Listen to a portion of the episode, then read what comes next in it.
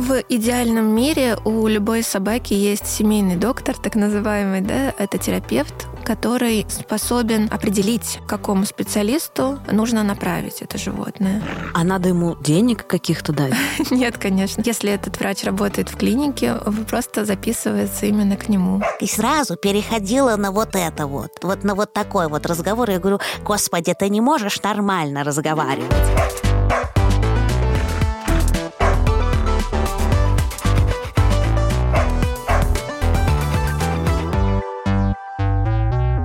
Всем привет! Вы слушаете Министерство собачьих дел. Меня зовут Маргарита Журавлева. Я продюсер и собаковод, и официальный представитель Министерства собачьих дел. А рядом со мной Мила Коникова, ветеринар-невролог. Привет. Привет. Во-первых, у нас наконец-то в подкасте ветеринар, а во-вторых, сенсация. У Милы нет собаки. Но мы все равно ее позвали, потому что Мила очень полезный врач для собак. У Милы кошка. Так что, уважаемые друзья, кто говорил, что мы дискриминируем кошек, это не так. Давай начнем вообще с того, что такое ветеринарный невролог, потому что даже в случае людей это не всегда понятно, знаешь, когда все бессильны, говорят, ну, к неврологу еще сходите, вот там mm-hmm. что-то, может, у вас там нервы не в порядке, шалят. В каких случаях к тебе приходят пациенты? Спасибо за вопрос. Э, действительно, нервная система есть везде, практически во всех органах, кроме хрусталика глаза. И поэтому любое заболевание может сопровождаться изменениями нервной системы. Наверное, поэтому неврологи — это такая конечная инстанция. Куда, ну, психиатры еще иногда. направляют, да. Чем занимается ветеринарный невролог? Это прежде всего собственно, заболевания нервной системы, как они могут проявляться. Это судороги, приступы, Приступы могут быть как будто собака бежит на боку с слюнотечением, с мочеспусканием. Это могут быть приступы нарушения движения, когда собака пытается идти, но не может. Это выглядит как галлюцинации, например, когда собака ловит невидимых мух. Кошки так делают часто. Да, кошки тоже. Ну, кошки могут но это вариант, настоящих но это мух. вариант нормы, когда кошка смотрит в стену или нет? Это зависит от контекста, ага. что животное делает после этого и до этого. Здесь очень может быть видео видеоматериалы, которые снимают владельцы, и оценка уровня сознания. Это нарушение движения по типу манежных движений, когда животное ходит по кругу. Любые формы изменения сознания животное не узнает владельца, не понимает, куда дальше идти, например, какая-то дезориентация. Это наклоны, повороты головы, нарушение походки в виде шарканья, когда собака, например, плохо чувствует свои лапы в пространстве. Это случай моего пса Мишани. Мы просто немножко да. перед подкастом уже это обсудили, и наши слушатели знают моего пса Мишаню. Моего пса Мишаню ждет встреча с Милой рано или поздно потому что, да, Буду это, рада с ним это примерно то, что с ним происходит, да. Он плохо довольно чувствует, кажется, свои задние лапы. Да, различные боли. Это могут быть острые боли в спине, в шее, голове. Это могут быть хронические боли по типу мурашек, покалываний, онемения. У животных это довольно сложно диагностируется, потому что они не могут пожаловаться, но они могут делать что-то странное, непонятное, что может говорить о таких ощущениях. Например, кавалер Кинг Чарльз Спаниели, страдающие киаре-подобной аномалией, сирингомиелиями, это такие кисты в спинном мозге, которые могут приводить к онемению, покалыванию. Они чешутся, но около шеи, а не касаясь ее. То есть как будто их что-то беспокоит, есть какой-то дискомфорт, но они не трогают само тело. Это могут быть выгрызания лап, например, из-за онемения. Это могут быть э, непереносимость физической нагрузки, усталость, слабость. То есть вот с такими симптомами чаще всего обращаются. Нарушение координации, заваливание. Какие это болезни? Это болезни центральной нервной системы, это головного мозга, спинного мозга и периферической нервной системы. Это болезни нервов и соединения между нервом и мышцей.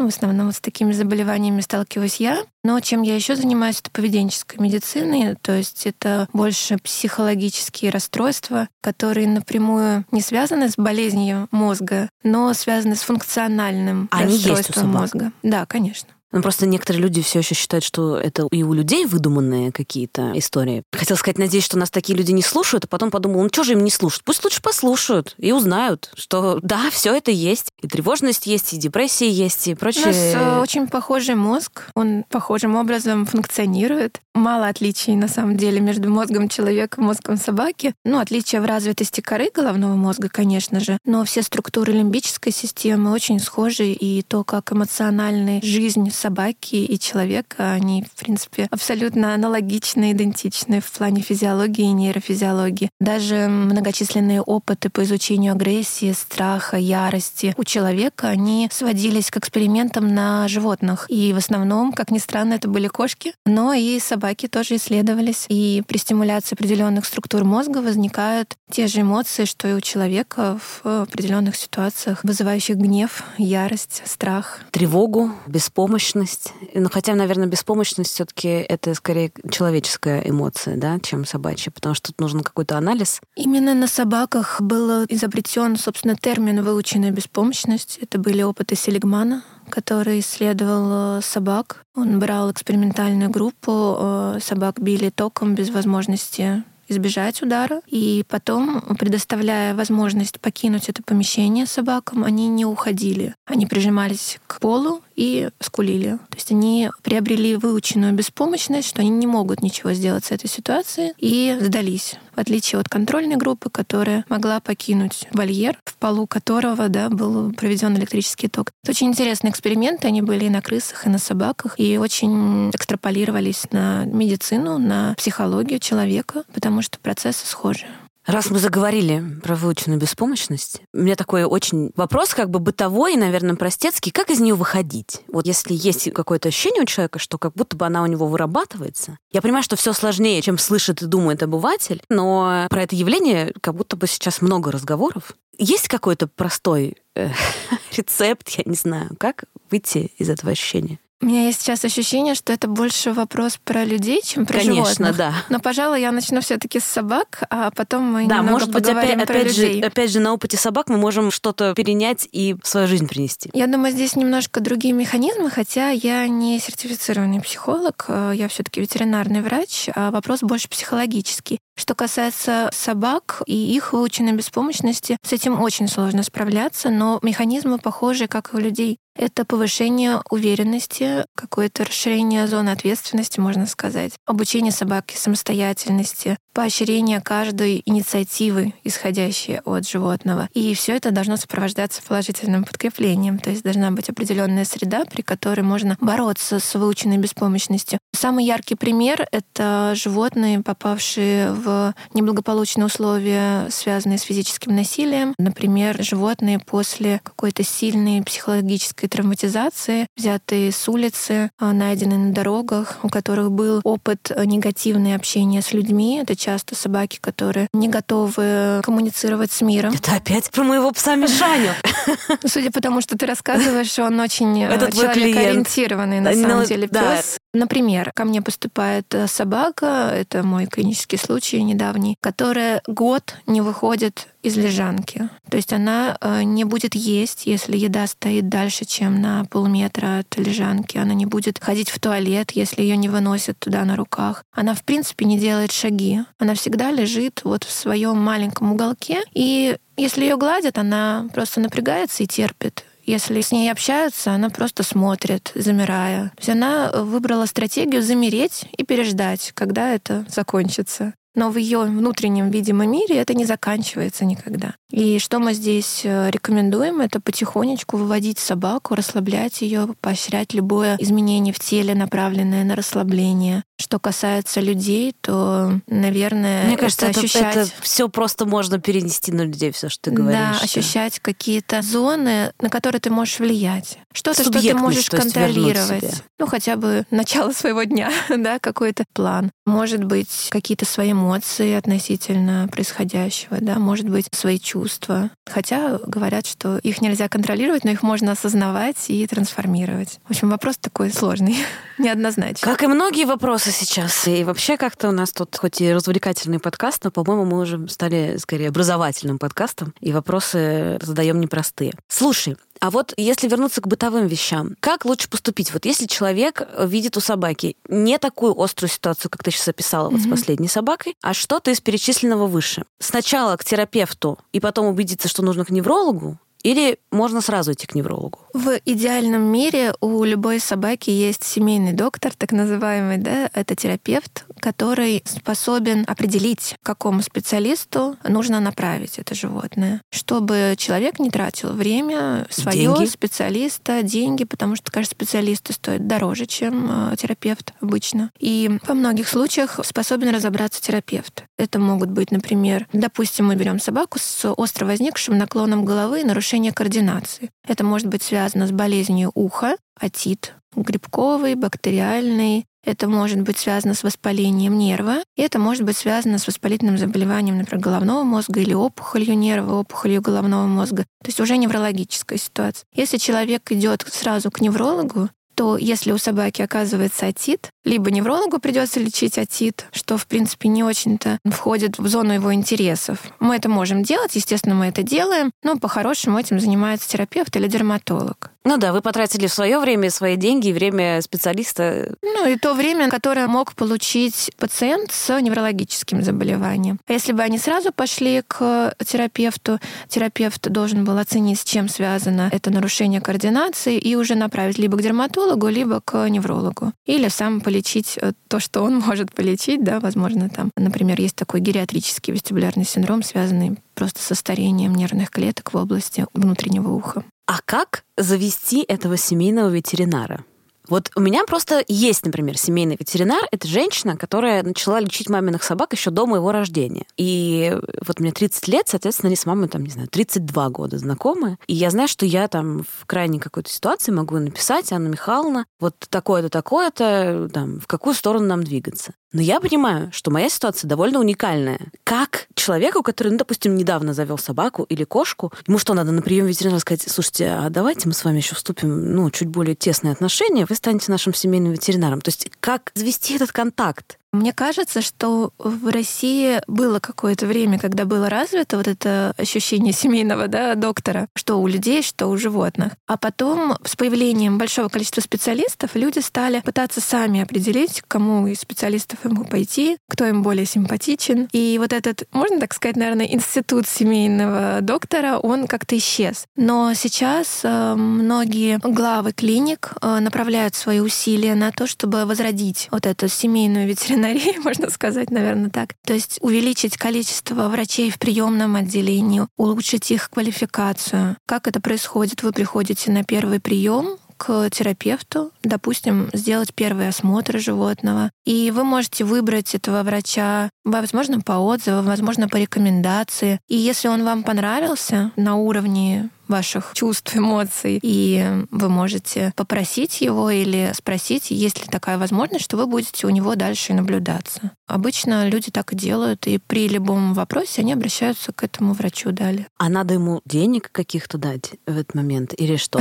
Нет, конечно. Если этот врач работает в клинике, вы просто записывается именно к нему. Ага. А как не нарушать его границы и не писать ему в 3 часа ночи, что моя собака странно чихнула? Просто мне это в голове не очень укладывается. Я считаю, что каждая услуга так или иначе должна быть оплачена. И понятно, что большинство ветеринаров, которых я встречала, они добрые люди, которые, в общем, некоторым служением занимаются. Не столько работой, сколько, ну, как бы, некую гуманистическую миссию имеют. Но, допустим, я прихожу, мне понравился ветеринар, я говорю, слушайте, а можно мы будем наблюдаться у вас? Он говорит, да, конечно. Я говорю, запишу ваш телефон тогда, и там в крайней ситуации, если что, я могу написать там в WhatsApp куда-то еще, да? Но а сколько раз ему прилично писать вообще? Или надо не переживать, он просто сам скажет, слушайте, эта ситуация, приходите на прием, да? А это нормально, он просто чихает. В идеальном мире так и должно быть, чтобы врач сам устанавливал границы. Если он не хочет давать свой личный телефон, он не дает свой телефон. Если ему комфортно и он знает, э, сколько раз ему можно писать, в какое время, он вам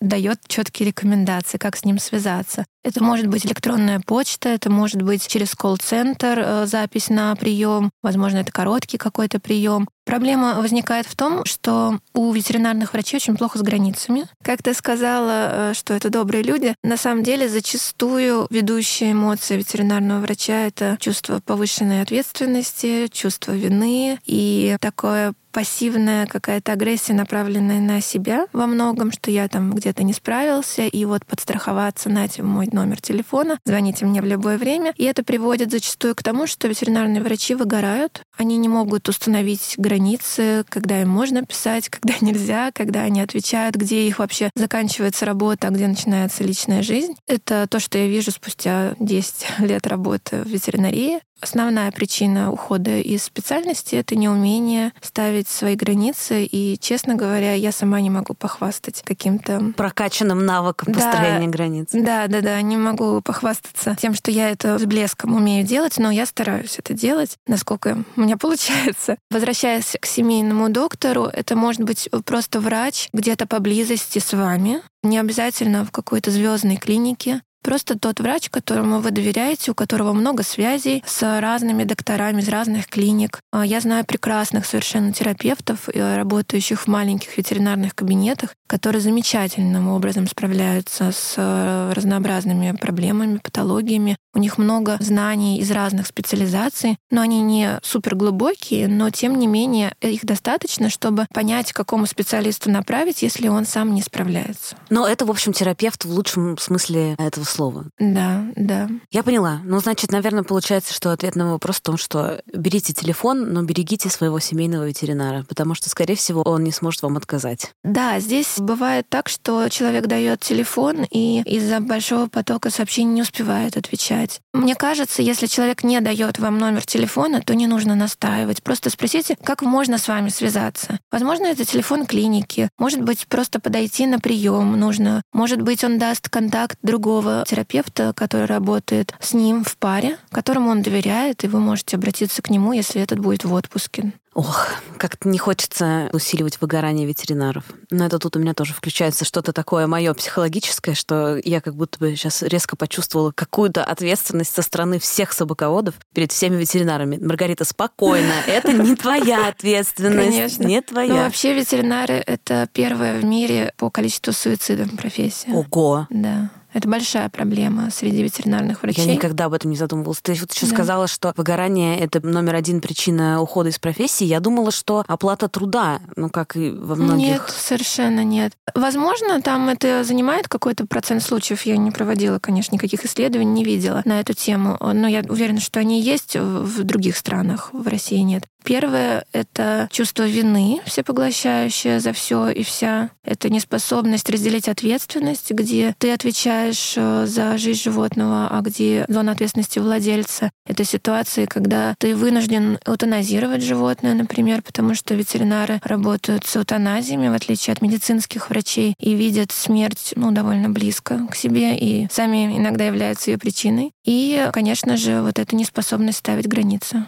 Когда ветеринарный врач ночами думает о своих пациентах. Вообще считается, если ты думаешь о пациенте дольше 15 минут после его ухода, то это уже знак, чтобы обратиться к психотерапевту. Вот про это хотела спросить. Есть ли какие-то организации, может быть, они горизонтальные, или, может быть, когда ты получаешь высшее образование, вас вообще учат вот этому самосохранению какому-то? Если, например, ветеринар понимает, что он начинает подгорать. Есть ли какая-то, не знаю, ассоциация помощи ветеринарам, чтобы они сохранили свое ментальное здоровье? Вот сейчас так, такое я придумала название. Ну, то есть им как-то помогают? А, вопрос очень хороший. К сожалению, в вузах этому отводится самое крайнее место. В чем основная сложность? В том, что ветеринарные врачи в подавляющем большинстве случаев идут люди, которые любят животных и у которых есть проблемы в общении с людьми. Идут люди, которые думают, что они будут общаться с животными, помогать животным, лечить животных. С чем они сталкиваются по итогу? Они общаются с людьми. Конечно. И учиться общаться с людьми — это большое искусство, которое сейчас наконец-то набирает обороты в России, но занимает очень маленькую, к сожалению, часть Этому не учат в вузах, основы медицинской коммуникации. Есть отдельные организации, например, школа Я сообщения. Они учат общению с владельцами. Они вообще специализируются на медицинской коммуникации, но сейчас у них есть и для ветеринарных врачей варианты курсов. И действительно, они очень помогают ветеринарным врачам в плане выстраивания партнерской коммуникации. Что касается самого психологического состояния врачей, э, сейчас появляются психологи, либо это бывшие ветеринарные врачи, практикующие ветеринарные врачи, которые начали помогать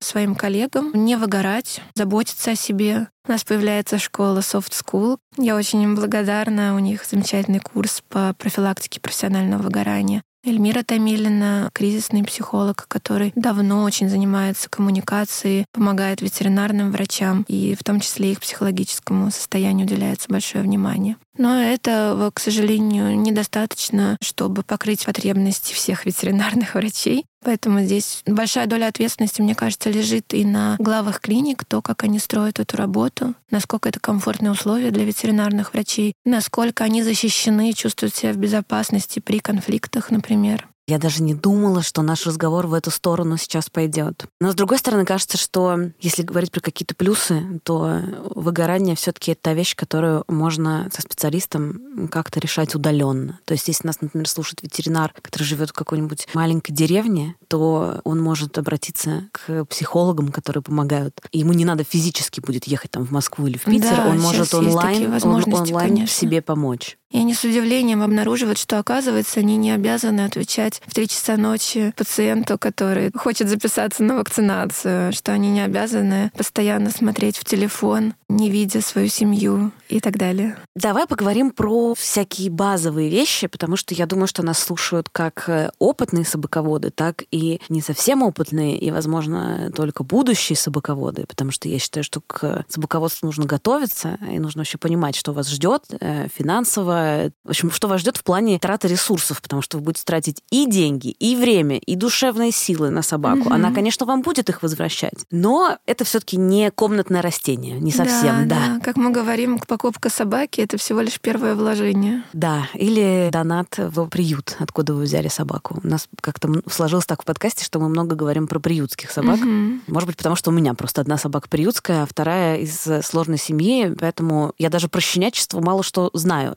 Может быть, мы можем просто коротко сейчас сформулировать какие-то необходимые медицинские вещи, которые люди должны знать. Мне так не хочется всех объединять, но, в общем, я видела одну конкретную ситуацию. Я приехала со своей собакой на прививку плановую, ежегодную, и передо мной образовался срочный кот, потому что у кота была высокая температура, его хозяйка просто рыдала, обнимала кота, и периодически она прерывалась в своих рыданиях и бросалась на своего мужа и говорила ему, верни мне его любой ценой, кот еще не mm-hmm. умер, он mm-hmm. здесь ну, он заболел. У нее была истерика. Это была маленькая ветеринарная клиника, там все хорошо слышно, и мы сидим, я говорю, ну, надо подождать, бусинка. Ну что, ну, сейчас мы подождем. Срочный код. Ну, конечно, мы уступим коту. Ну что, мы же на вакцинацию. И я слышу, что один из первых вопросов про прививки. Они говорят, а зачем его прививать? Он же сидит дома.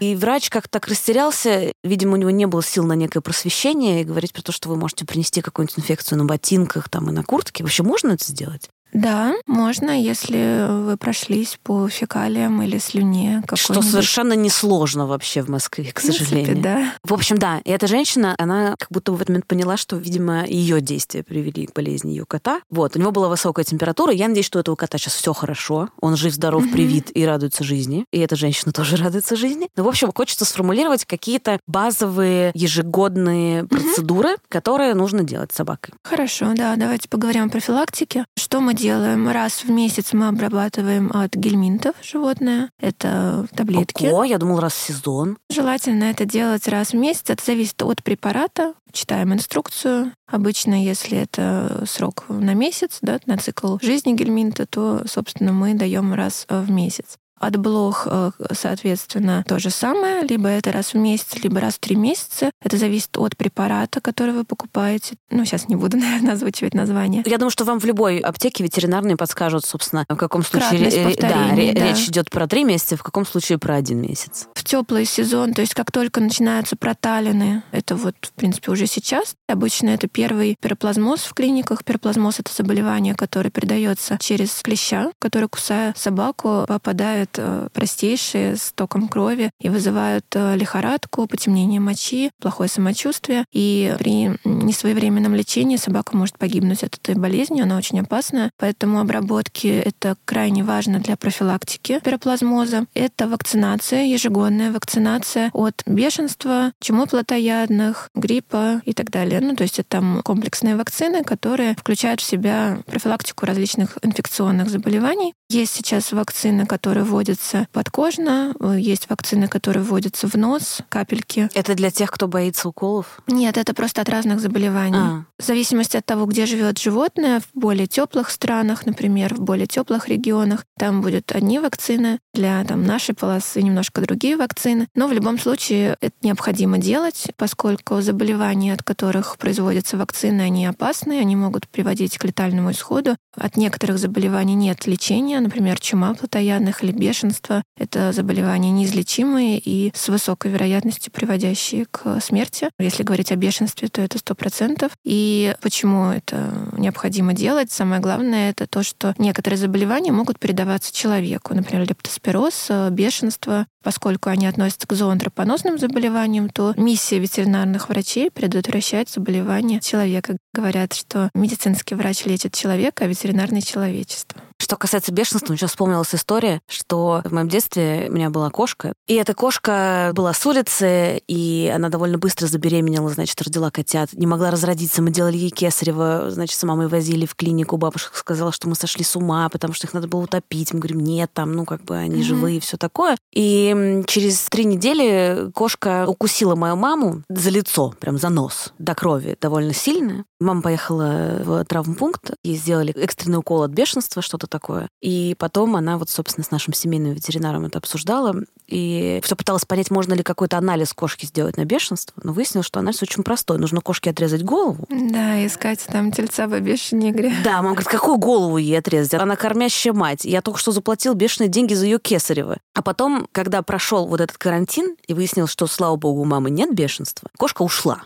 Она просто ушла. И мы так радовались, что она ушла после этого, потому что если бы она ушла в момент, пока идет карантин, то было бы непонятно. Да, было бы непонятно, и были бы весьма весомые опасения, что она могла уйти умирать от бешенства. Поэтому ни в коем случае мы не трогаем животных, которых мы не знаем вакцинальный статус, особенно если они сами подходят к вам на улице. Потому что у бешенства есть как агрессивная форма, когда они нападают, это животные со слюнотечением, так и ласковая форма, скажем так, когда они могут подходить к человеку, стремиться находиться поближе, ласкаться. То есть если дикое животное бежит к человеку знакомиться, это плохой дикая, признак. Это в том числе дикая собака? В том числе, да, любое дикое животное, которое стремится приблизиться к человеку, стремится с ним найти какой-то тактильный контакт, это не норма. Это я где-то видела, что если лиса хочет с вами общаться, да. то, скорее всего, это бешеная лиса. Да. У кого-то из ветеринаров в Инстаграме буквально тест. Я думаю, блин, лиса хочет общаться, это так здорово. Вот, а потом поняла, что... Как раз случай, когда охотник погладил лисенка, да, потом попал, собственно, в реанимацию, они нередки. Ох, вообще, какой у нас сегодня непростой подкаст.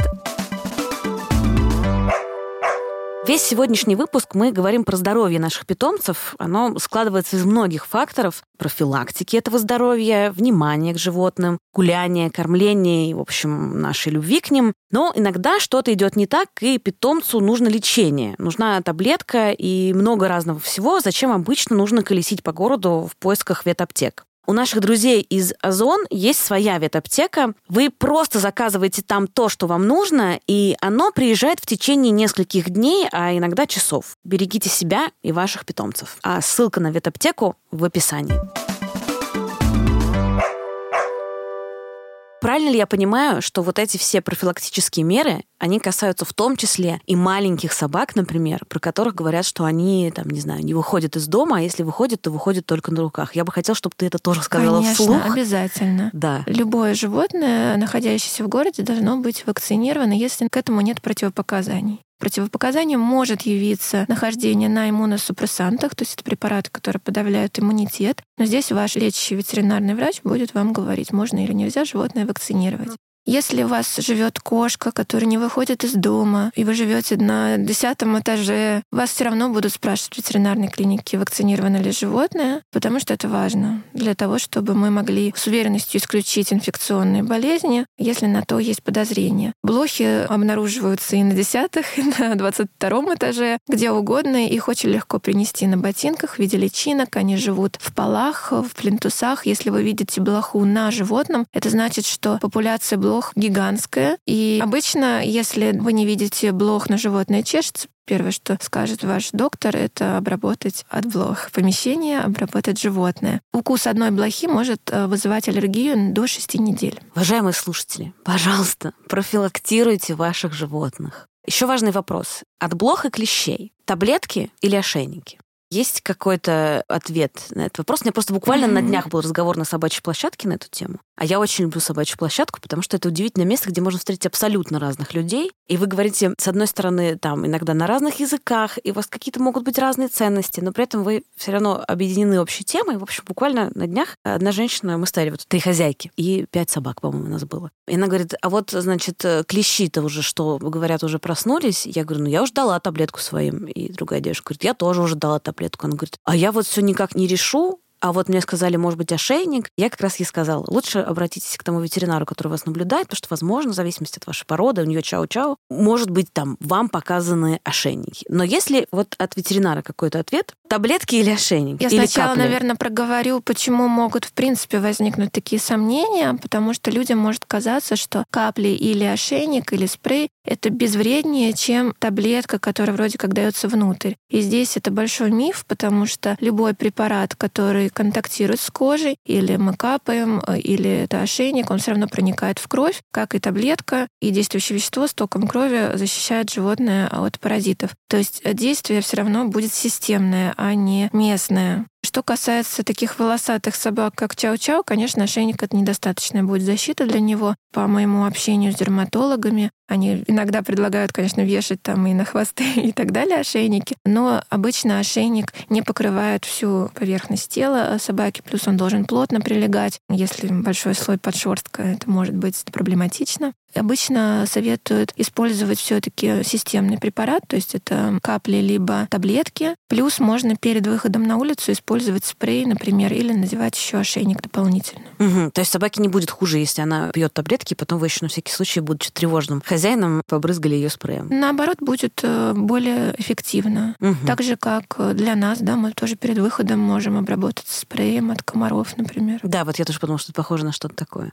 Я понимаю, что это не совсем твоя специализация, угу. но я хочу, раз мы заговорили про таблетки, все-таки про это спросить, потому что я слышала такие разговоры, что, ну вот вы вашей собаке даете вот что-то, и оно, значит, три месяца работает. Вот каким ядовитым должно быть это что-то, что у него, значит, постоянно циркулирует в крови и находится во всех его отделах тела, как оно может не отравлять его там печень, почки и все остальное. Угу. Я вот предполагаю, что наука не стоит на месте и, наверное, изобретает какие-то да, соединения, да. которые влияют только на блох клещей, да, и не влияют при этом на все органы, да. Но, возможно, я как-то идеализирую. Нет, совершенно ты правильно все говоришь. Это лекарство, которое действует именно на нервную систему паразитов то есть не млекопитающих животных. И препараты, которые продаются на международном рынке, лекарства, которые действуют три месяца, есть многочисленные исследования по их эффективности, по их безопасности. На сегодняшний день это действительно достижение большой ветеринарной медицины, и мы с удовольствием пользуемся этими лекарствами. Конечно, сейчас было бы неправильно советовать их всем подряд, потому что, опять же, повторюсь, могут быть противопоказания у конкретного животного. И если они есть, противопоказания, побочные эффекты, это хорошо, потому что это значит, что препарат очень хорошо исследован. Если вы покупаете лекарство, в котором написано в инструкции, что побочных эффектов не наблюдалось, это значит, что либо препарат недостаточно не исследован, да, на небольшой группе животных, либо это пустышка, которая не несет в себе никакого действующего вещества, ну, вода, да, которая не имеет побочных эффектов. Хорошо. У меня теперь есть в запасе аргумент, когда э, об этом зайдет какой-то разговор. Я скажу, вот послушайте, пожалуйста, мой подкаст с Милой Кониковой, с ветеринаром. Там она все очень четко объясняет.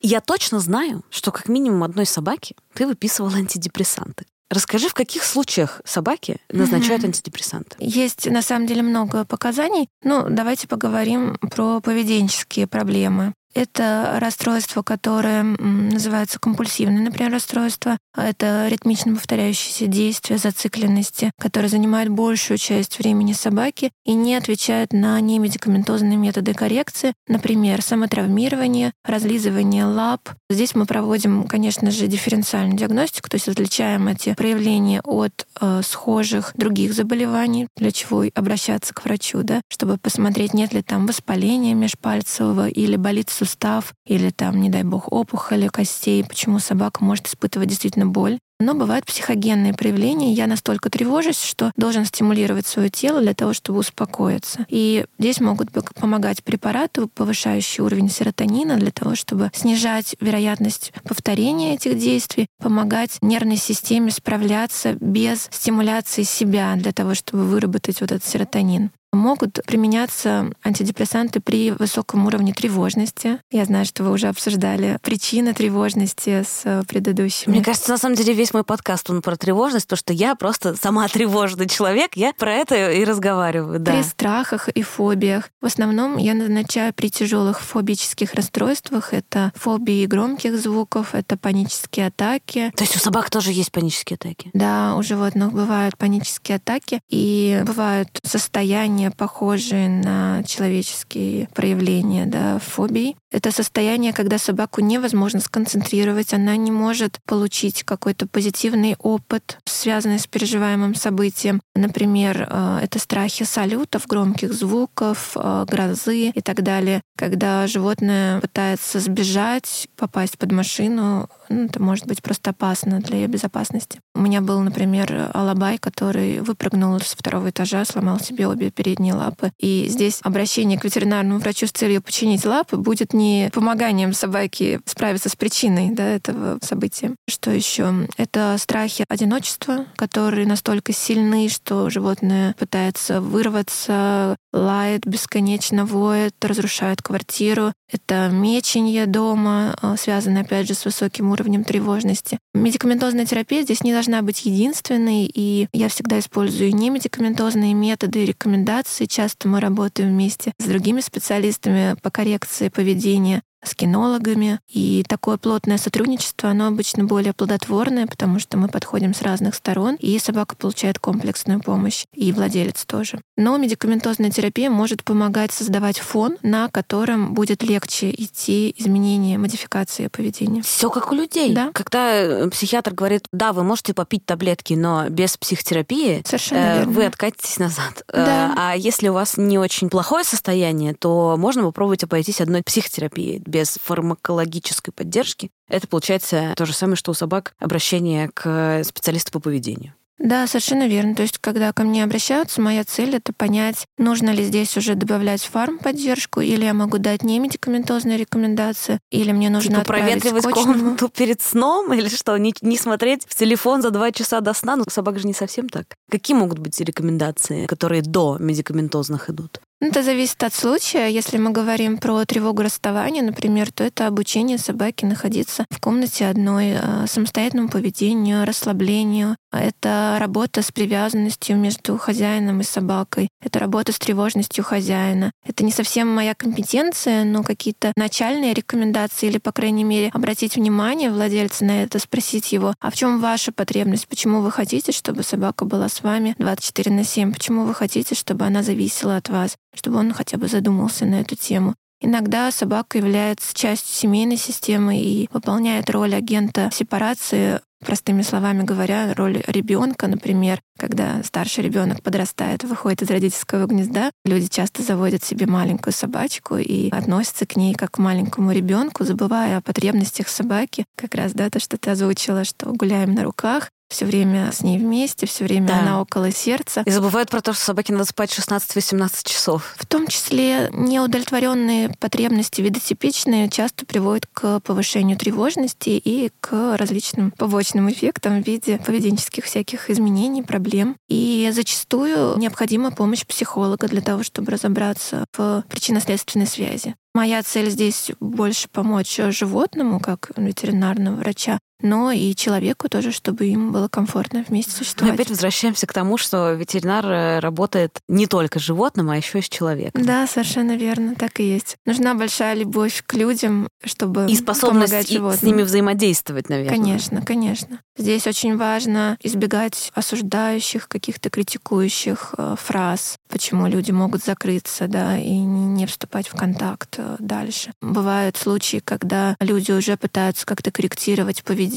и эти способы усиливают тревожность собаки. Ну, например, наказывать за мечение, связанное с тревогой, тем самым повышая ее уровень тревожности и закрепляя поведение. Или наказывать собаку за разрушительное поведение, которое связано с тревожностью, опять же. Дорогие слушатели, если вам было недостаточно аргументов от специалистов по собачьему поведению, послушайте врача. Вот врач вам говорит, что не надо собаку наказывать, если она понервничала и съела ваши ботинки. Но это не только негуманно, но и неэффективно, потому что, повышая уровень тревожности, мы усиливаем это поведение. Наказание, в принципе, не избавляет животного от мотивации. Оно просто дает животному понять, что нужно удовлетворять эту мотивацию другим способом, желательно, когда хозяин не видит. Я сейчас подумала, что я так люблю своих собак. Не знаю, почему я вдруг испытала этот прилив любви. И, наверное, только вот эта сильная любовь, она мне позволяет продолжать прокачивать смирение. Потому что они периодически делают всякую фигню, и мне тоже хочется им сказать, ребят, ну блин, ну как бы нормально же Нормально общались. же все было. Да, но вы же нормальные собаки, у вас есть голова на плечах, у вас там шерстяная коробочка, и там какие-то процессы у вас проходят. Да, но Да. потом я думаю, ну, Задача ветеринарного врача еще и показать, как владелец может выражать любовь экологичным способом. как, например? Ну, например, некоторые люди выражают свою любовь э, закармливанием животных. Абсолютно, просто это бабушка и внуки. Так, Да, да. Опять же, здесь идет речь о какой-то семейной системе, об установках, и мы получаем собак с ожирением, с э, избыточным весом, который негативно сказывается на опорно-двигательном аппарате, на их состоянии внутренних органах. И мы здесь можем показать, не ругать владельцев за то, что вот вы неправильно кормите, потому что это его способ объяснить любовь э, животному, а показать другие способы. Возможно, это когнитивные игры какие-нибудь, интеллектуальные, кормушки, игрушки. шахматы. Есть шахматы для собак? Dog Chess, да, это такая кормушка с пазлами, которые можно двигать носом или лапой и добывать корм.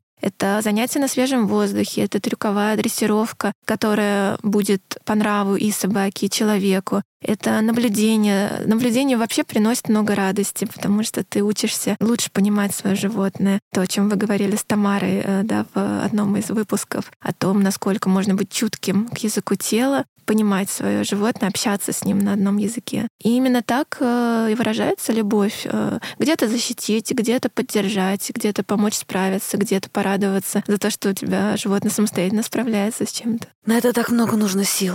Но я надеюсь, что это какая-то такая самозаряжающаяся немножко батарейка. Ты видишь свою собаку, испытываешь любовь, у тебя появляются силы для того, чтобы ее поддержать. Она, соответственно, поддерживает тебя, и вот вы идете вместе по жизни. Что касается еды, смена корма может вызвать какой-то сильный стресс, если ее проводить там не очень правильно. Если я правильно понимаю, то когда вы меняете один сухой корм на другой, и я тоже э, Мишаню перевожу сейчас на другой корм, есть множество советов, как это делать правильно. Это как минимум должно занимать там неделю, насколько я понимаю, да, где Мгм. постепенно корм примешивается. Но может ли это вызвать какие-то серьезные поведенческие проблемы у собаки? Не должно, если это единственная причина для стресса. Угу. Острый стресс — это нормально. Это то, что с нами происходит ежедневно, что выводит организм из баланса. Это нормально, и это ведет к адаптации. Плохо хронический стресс, когда у собаки в целом высокий уровень тревоги, переживаний. Смена корма может быть как последней капелькой в наполненном стакане. Но в целом я не думаю, что тебе стоит переживать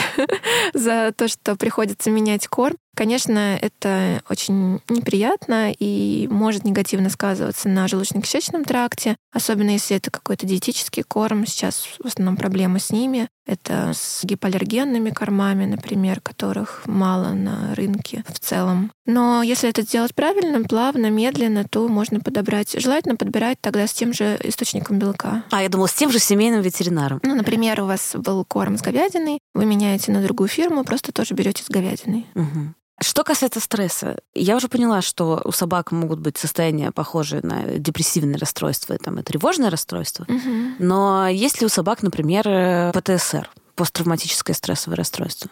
Такой нозологии как таковой да, мы не применяем, но в целом все те же механизмы есть. Просто не очень понятно, что они испытывают в тот или иной момент, потому что мы с ними не можем поговорить об этом. Но в целом ассоциации формируются у них э, так же, как и у людей. По типу условных, безусловных рефлексов. Собственно, собаки Павлова, да, это демонстрируют. Поэтому некоторые условные рефлексы, то есть формирование ассоциаций между определенными событиями и последствиями могут быть. Ну, например, собака, которая боится салюта, начинает бояться вечернего времени суток. Собака, которая испытала негативный опыт в клинике при болезненных манипуляциях, начинает бояться специфического запаха, белого халата. И когда она видит какой-то из объектов, который ей наиболее запомнился в стрессовой обстановке, она может испытать ну, такие негативные эмоциональные реакции, э, чувства и выдать агрессию, например и вы можете не понять, что именно явилось триггером сейчас, но это может быть вот такое последствие травматического переживания. Про это тоже хотела спросить. Насколько я поняла из твоего инстаграма, ты в том числе обучаешь своих коллег какому-то, скажем так, более корректному поведению. Речь идет про поведение ветеринара в отношении животного. Вот недавно mm-hmm. я видела видео какого-то очень симпатичного ветеринара, я не помню, я из Голландии или, или откуда-то еще, который совершенно значит, в стрессе находящуюся собаку за пару минут как-то расслабляет, то, что он не кричит на нее, а он ей как бы предлагает выйти из угла, в который она забилась. И как-то прям такую-то бурю эмоций вызывает. И какой он хороший, и собака какая хорошая, и как здорово, что так можно. Я правильно понимаю, что вот чем-то похожим ты занимаешься, ты рассказываешь коллегам, что можно как-то с собакой взаимодействовать и с кошкой? Да, это одна из таких моих миссии, можно сказать, это развитие направления pet-friendly, а, дружелюбное отношение к животным а, среди ветеринарных врачей. Я провожу мастер-классы, у меня есть программа для студентов, программы для молодых врачей, программы для врачей нашей клиники, для ассистентов. Я веду тренинги на эту тему. Я развиваю направление в нашей клинике с помощью внедрения всяких пледов, полотенец, домиков для животных, чтобы в клинике это было в наличии. То есть такая большая программа, направленная на снижение стресса у животных на территории клиники. Она подразумевает под собой создание определенной атмосферы, техника методик мягкой фиксации, знание языка тела животных, умение найти контакт, общение с владельцем и с животным и э, проведение манипуляций под седацией, если это необходимо, и умение понять, когда эта седация нужна. Седация — это использование медикаментозных средств для того, чтобы животное чувствовало себя спокойнее. Их можно использовать до визита в клинику, можно делать непосредственно в клинике, если собака, например, плохо переносит те или иные процедуры, или мы видим, что она плохо их перенесет. Например, какую-нибудь фиксацию под рентгеном, да, или взятие крови. Ох, рентген это, конечно, мне кажется, я заговариваю своих собак. Я говорю, Зая, так, сейчас мы, сейчас спокойно, спокойно, дядя ничего плохого не хочет, вот. И мы в вашей клинике, собственно, несколько раз делали рентген, и врач, который нас приводил на рентген, он говорит, ну, давайте я подниму, говорю, давайте лучше я. Давайте лучше я, он мне больше доверяет. Конечно. Э, вот. И мне удавалось обеих своих собак так укладывать, чтобы, значит, тазобедренные суставы да. им, как да. сказать, не могу глагол придумать, сделать рентген, да. Да, во многих случаях агрессия на приеме связана именно со страхом, и снижая уровень страха, мы можем предотвратить и травматизацию сотрудников и владельцев да, от животного, плюс предотвратить вот этот негативный опыт у животного. Это позволяет в будущем более эффективно лечить животное, потому что выписываем таблетки, уколы, инъекции, которые владелец там должен делать зачастую. Собака может в будущем заболеть, и придется снова приходить в ветеринарную клинику, если это место будет ассоциировано ассоциируется с негативным событием, она может... То вам будет просто все сложнее Конечно, и сложнее. и с каждым разом все сложнее и сложнее находить контакт будет. И следующему врачу после той жесткой фиксации, там, которую собака пережила, ему будет гораздо сложнее найти контакт с животным, чем на первом визите щенка, когда мы предлагаем лакомство, делаем визит очень позитивным, приятным, играем с животным, формируем такие положительные ассоциации с местом. А есть ли какие-то красные флажки?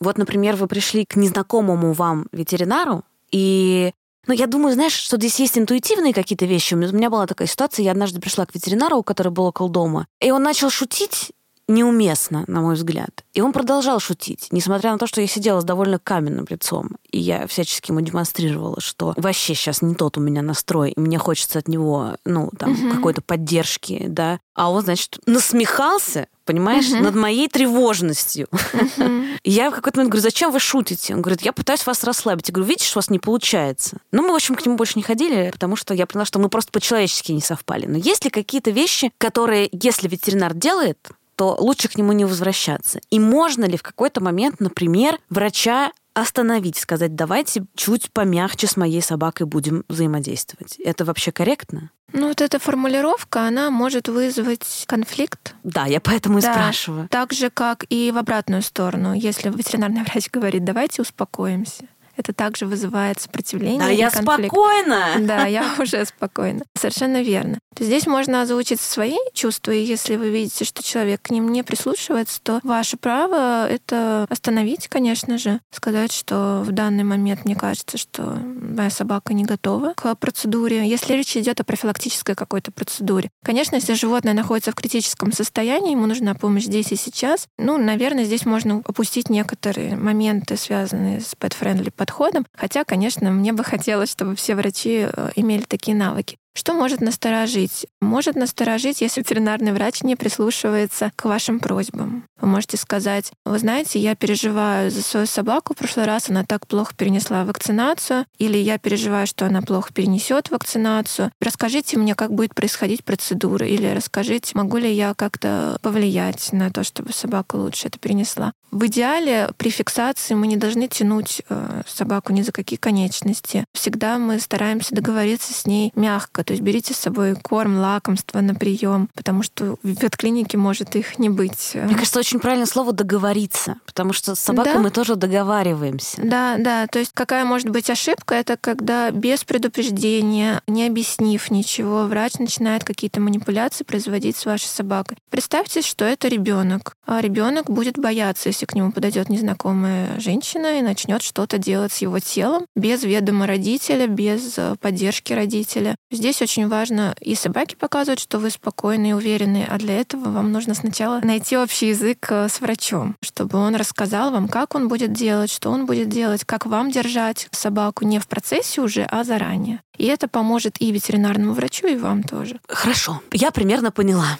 То есть, в общем, если вы чувствуете, что что-то не так, то, наверное, можно попробовать мягко выйти из этой ситуации. Да, и это более будет ценно, потому что последствия стресса, вот вы опустили свои чувства, вы думаете, ладно, вот сейчас я переживу, больше я сюда ни ногой не приду. Но потом животное в следующей клинике уже будет вести себя тяжело, будет переживать, будет сопротивляться больше, может усилиться его поведенческие проблемы. Например, у меня есть на лечении собака с агрессией к людям, к владельцам. Это очень тяжелая собака, у нее много эпизодов укусов уже было, у нее высокий уровень тревожности, стресса. С помощью немедикаментозных и антидепрессантов мы э, вывели ее на такой стабильный уровень, и все было у нас неплохо, у нас не было фактов укусов, у нас был хороший контроль состояния до тех пор, пока владельцы не обратились по поводу лечения отита к ветеринарному врачу. Была жесткая фиксация, был осмотр без необходимости яркой, да, я имею в виду, не было проведено никаких манипуляций, просто попытка осмотра без седации. После этого у нас откат по поведению, собака снова кусается, снова речь идет об эутаназии. То есть настолько острый откат может случиться после однократного вот такого воздействия негативного. Есть еще такой философский вопрос, который попросила меня задать подруга нашего подкаста Маруся. Маруся, мы передаем тебе привет. Вопрос состоит в том, что у нее была такая ситуация. Она взяла собаку из приюта, сложную собаку с поведенческими проблемами. И после какого-то количества осмотров у разных врачей собаке назначили антидепрессанты, собственно, от тревожности. И у нее возник вопрос. Не является ли это как бы глобально и философски некоторым насилием над животным, то, что мы даем ему таблетки, которые как бы меняют его реакции, и мы его делаем удобным для себя? Я предупреждала, что вопрос философский. Наша подруга в итоге отдала эту собаку обратно в приют, но она знала, что это хороший приют, где собаки не живут в каких-то чудовищных условиях, и, в общем, этой собаке там было в целом довольно хорошо. В общем, она попросила спросить, насколько вообще допустимо использование антидепрессантов и других препаратов, которые, ну, мне кажется, что тут вроде подавляют волю, здесь в некотором смысле можно использовать э, как будто бы формулировку.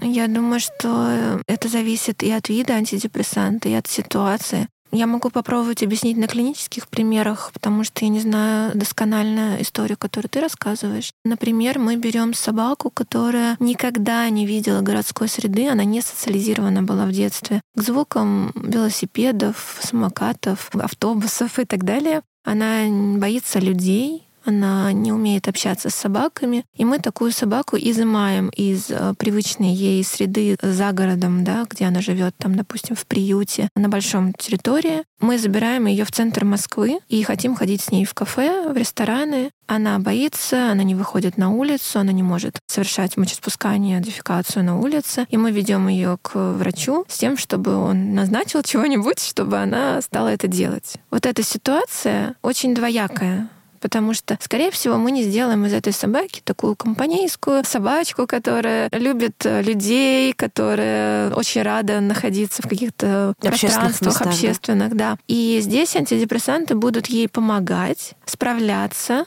Немедикаментозные рекомендации также могут помогать ей приобретать какие-то новые навыки, но в целом ее уровень благополучия, скорее всего, снизится. И здесь, отвечая на вопрос, что было бы лучше для собаки, однозначно жить за городом, где меньше звуков, меньше стимуляции, меньше э, нагрузки на ее нервную систему, если она не справляется. Другой клинический случай. Женщина обращается ко мне, у нее дома живет э, семь кошек, одна из кошек не ест она ест только находясь на антидепрессантах, потому что у них напряжение между множеством кошек. В квартире есть буллинг, преследование от других животных, у нее хронический стресс. Да, здесь антидепрессанты помогают кошке, но в целом ситуация не меняется и не планирует измениться.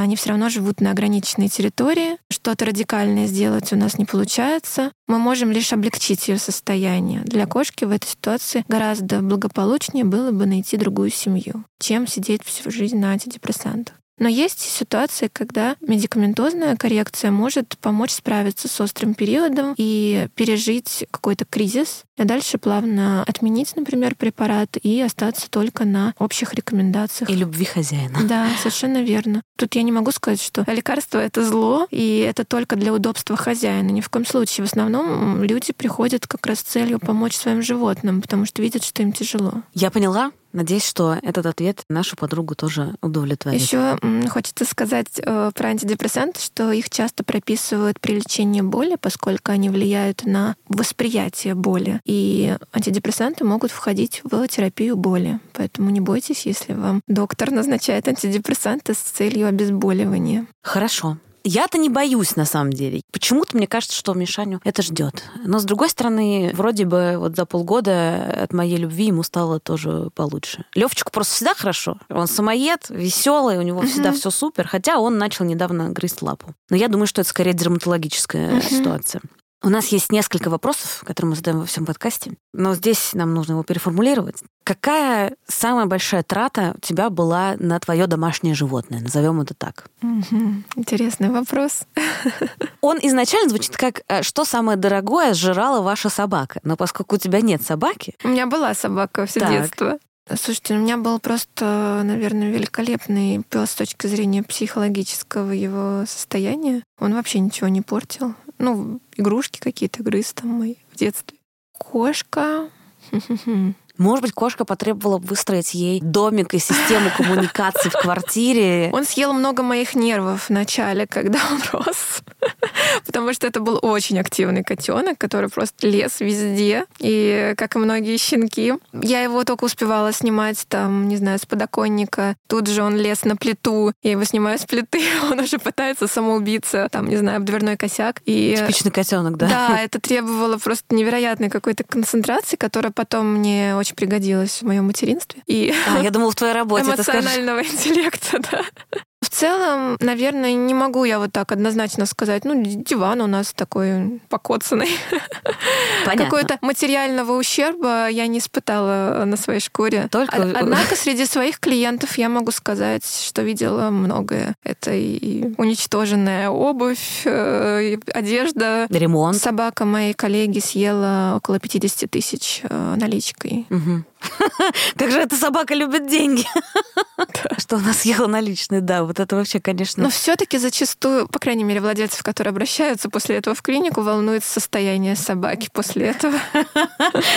То есть они потеряли наличные и еще сейчас заплатят за прием, да. Но надеюсь, что банки, в которые они обратятся, примут порванные купюры и как-то им помогут. Блин, ну деньги же неприятные вообще, они же пахнут Ну зато их весело рвать.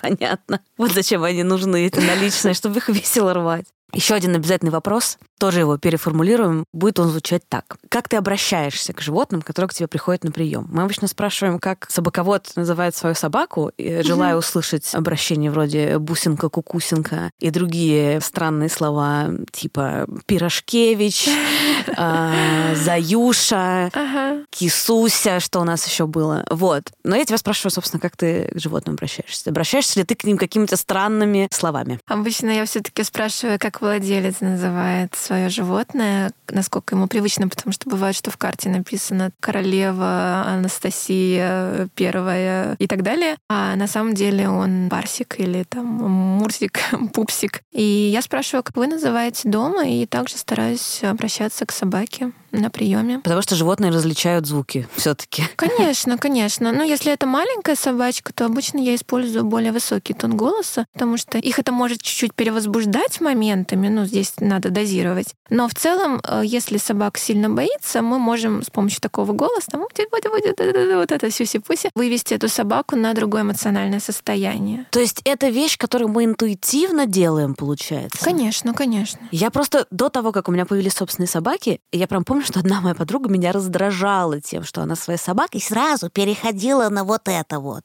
Вот на вот такой вот разговор. Я говорю, господи, ты не можешь нормально разговаривать. Это совершенно не обязательный тон, просто поскольку владельцы зачастую так общаются, то собаки привыкают, что этот тон — это позитивное что-то, у них приятные ассоциации с этим могут возникать. Но в то же время избыточные эмоции при общении с собакой могут ее перевозбуждать. Это то, что я видела в иностранных клиниках зачастую. Когда я была на стажировке в США, например, у них очень много эмоций при виде собак, и они там сразу «А, good girl, good girl», и собака перевозбуждается. Потому что никогда я... в жизни не говорили, что она good girl. Нет, просто это очень такой эмоциональный тон, много жестов возбуждающих. Иногда это может быть полезно, когда собака сильно боится, и мы должны вывести ее на другое какое-то эмоциональное состояние, на большую инициативу. Но иногда это может помешать, если собака и так эмоциональная. Например, к вам приходит фарширский терьер, ну, к вам это к ветеринарному врачу, который очень-очень активный, он прыгает, он носится по кабинету. И если вы будете разговаривать еще с ним таким голосом эмоциональным, то вы его сильнее накрутите. Да, и это может перейти в укусы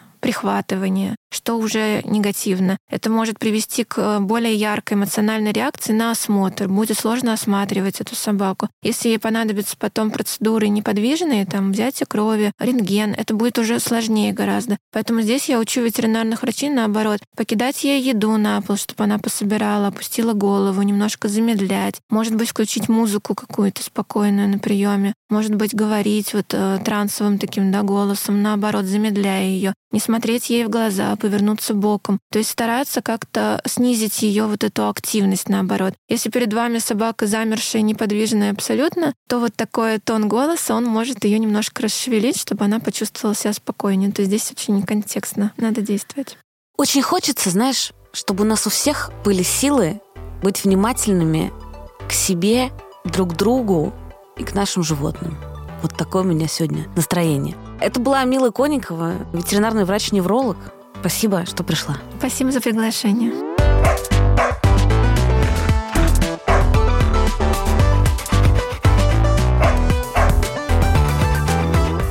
Спасибо, что слушаете наш подкаст до самого конца. Вот кто делает для вас Министерство собачьих дел. Автор и ведущая Маргарита Журавлева, продюсеры Сергей Епихин и Маргарита Журавлева, звук, подкаст «Студия Сила звука», графика Софья Гинова.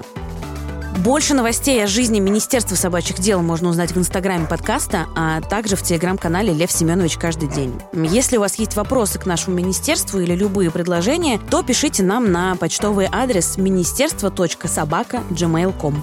Все ссылки есть в описании.